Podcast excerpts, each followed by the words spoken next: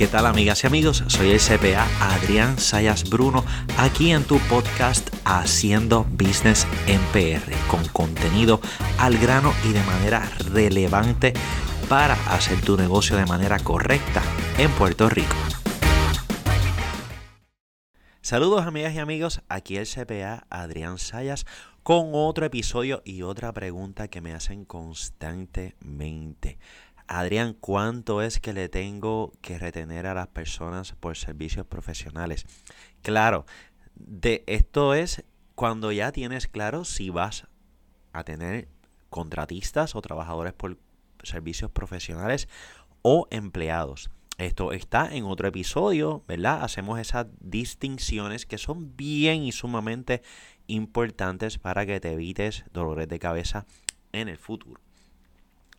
El código de rentas internas requiere que usted le retenga un 10% a cada persona que le brinda servicios profesionales a usted.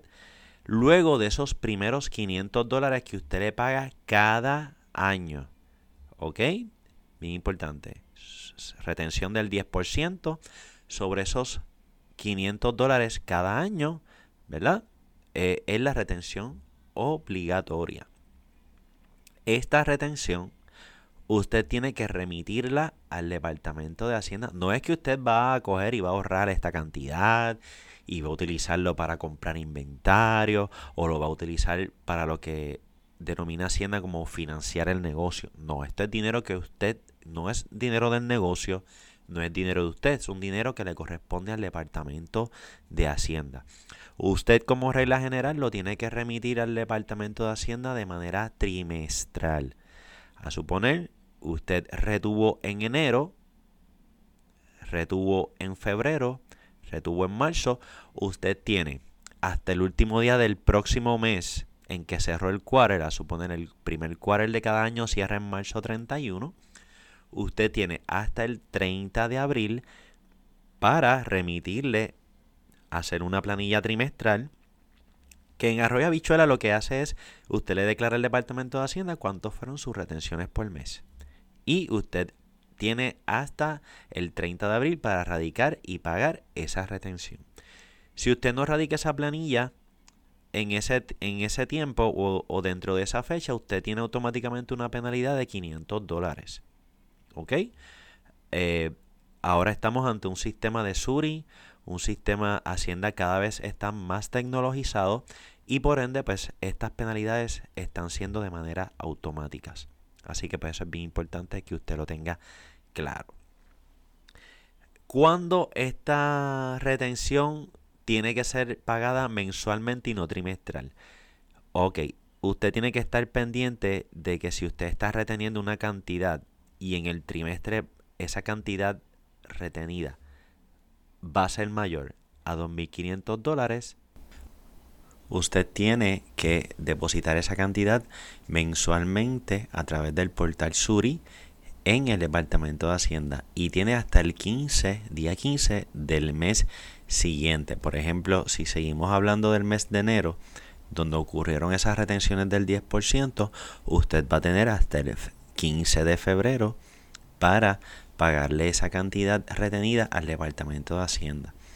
¿Qué sucede si usted no paga esa cantidad antes del día 15? Cuando usted vaya a radicar la planilla trimestral e indicarle cuántos fueron las retenciones, Hacienda cuando procese la planilla a través de Suri le va a imponer, a autoimponer, le salen de manera automática esas penalidades y esos intereses por usted no haber hecho los pagos antes del día 15. Esto se realiza, usted debe tener en el portal Suri o en su perfil de Suri, además de la cuenta de contribución sobre ingresos, debe tener la cuenta de servicios prestados. Si no la tiene, usted debe de registrar la cuenta y contestar un cuestionario que le hace el portal Suri para que le aparezca esa cuenta registrada. Siempre asegúrese de que las retenciones las deposita en el periodo correcto. Hay muchas personas que a veces el sistema autoimpone donde, o, se, o autoselecciona en qué trimestre van a ser reportadas esas retenciones y usted se da cuenta pues después cuando ya el pago se realizó. que no quiere decir que, que no se pueda corregir el error, pero va a tomar un poco más de tiempo. Pero, ¿en qué momento no vamos a hacer la red? No hay que hacer o no estamos obligados a hacer la retención. Número uno, cuando es una persona que nos está brindando servicios que es menor de 26 años o que va a terminar el año contributivo con menos de 26 años.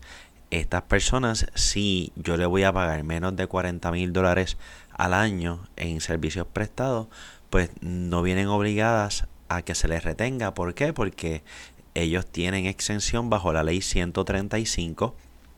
Tienen una exención, ¿verdad? De los jóvenes que, que trabajan y pues por ende ellos todo lo que ellos reciban hasta 40 mil dólares en un año está libre de eh, retención. No quiere decir que usted no le va a hacer la, la, declaración informativa, sino simplemente que usted no viene obligado a hacerle una retención.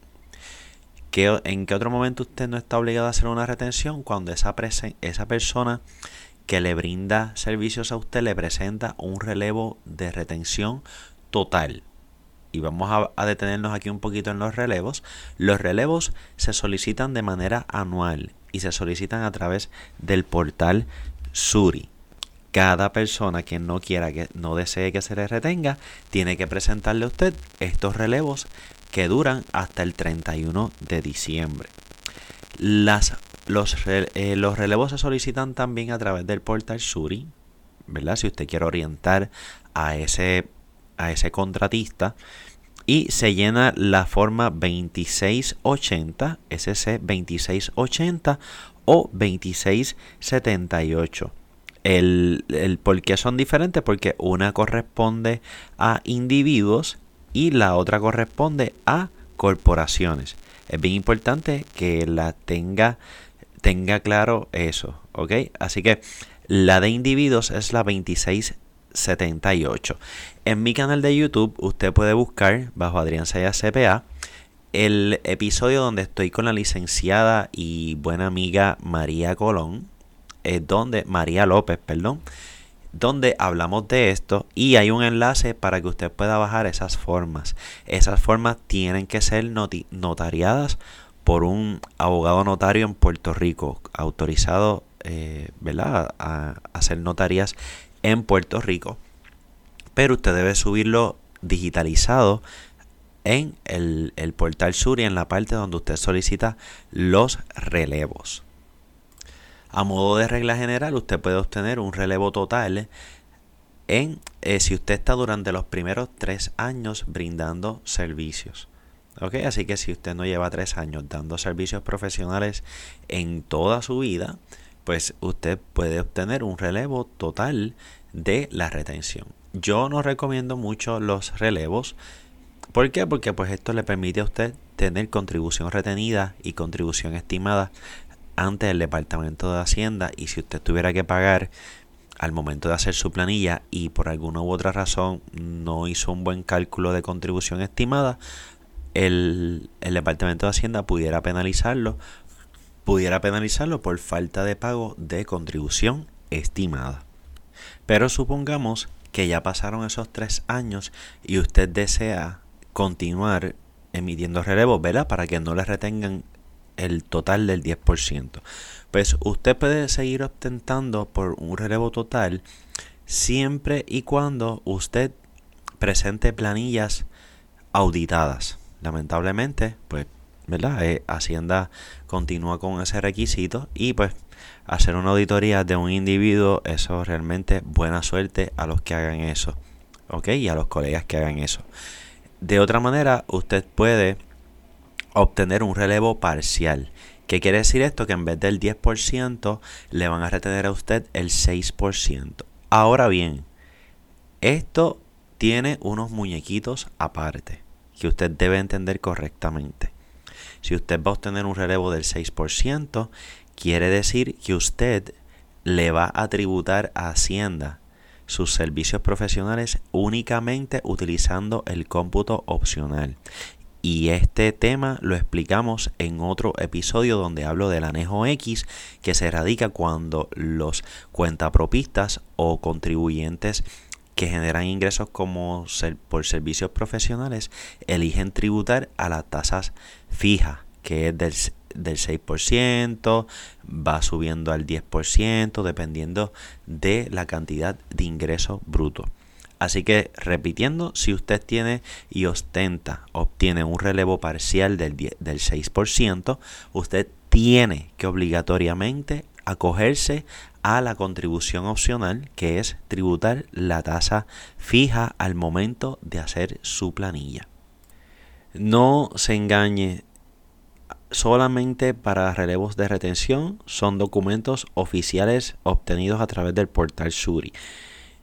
Eso de declaraciones juradas, si usted le, viene, le vienen con una declaración jurada, no acepte eso. Eso ya no es permitido. Así que solamente pues utilice los relevos, documentos oficiales que le llegan al área de correspondencia en Suri. ¿Y qué hacemos con estas personas que nos dan servicios que no son necesariamente residentes de Puerto Rico? Ajá, esto es bien importante. Comenzamos con personas que son ciudadanos americanos, pero que no son residentes de Puerto Rico y vienen, se trasladan físicamente a dar el servicio en Puerto Rico, a esos contribuyentes se le va a retener un 20%. ¿Ok? Bien importante. Si la persona me da el servicio es un no ciudadano americano, viene a Puerto Rico a dar el servicio, ya aquí la retención aumenta automáticamente a un 29%. ¿Qué pasa? Que con la tecnología y los nuevos tiempos pudiéramos tener personas que no necesitan que venir a nada a Puerto Rico a dar un servicio. A esas personas, si escuchen bien, a esas personas yo compañía, yo negocio, me tengo que autoimponer el IBU de 4% por los pagos o por lo que me factura esa persona. ¿Ok?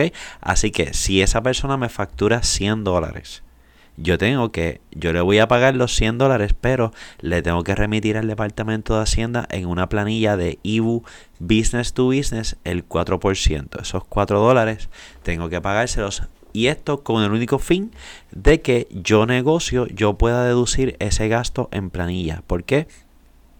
Porque los que han llenado una planilla de negocios saben que una de las deducciones como gasto es servicios profesionales o servicios prestados por no residentes. Y el Departamento de Hacienda le va a preguntar en el caso de corporaciones si usted hizo la retención o el, las retenciones correspondientes o se autoimpuso el 4% del IBU. Y pues si usted no lo hizo, Hacienda pudiera denegarle esa deducción de los pagos que usted haya hecho. Esto, pues, por manejadores de redes sociales, eh, asistentes virtuales, muchas, muchas profesiones que hoy día pues se están delegando a profesionales que no residen en Puerto Rico. Y culminando con este tema interesantísimo, les recuerdo que usted si usted le pagó a personas por servicios prestados y usted quiere deducir ese gasto en planilla, usted tiene que hacerle una declaración informativa antes del 28 de febrero. Tiene que radicársela a través del portal sur y por eso es importante que usted debe tener mínimo el nombre y el seguro social de esta persona para que cuando usted vaya a hacer la informativa que se hace electrónicamente únicamente por Suri en la cuenta de servicios prestados, usted pues, pueda reportar lo que usted pagó. Si usted hizo retención, usted tiene, oígame bien, usted tiene que hacerle esa informativa. ¿ok? A, ese, a esa persona que le dio servicio a usted durante el año y usted tiene hasta el 28 de febrero. ¿Por qué?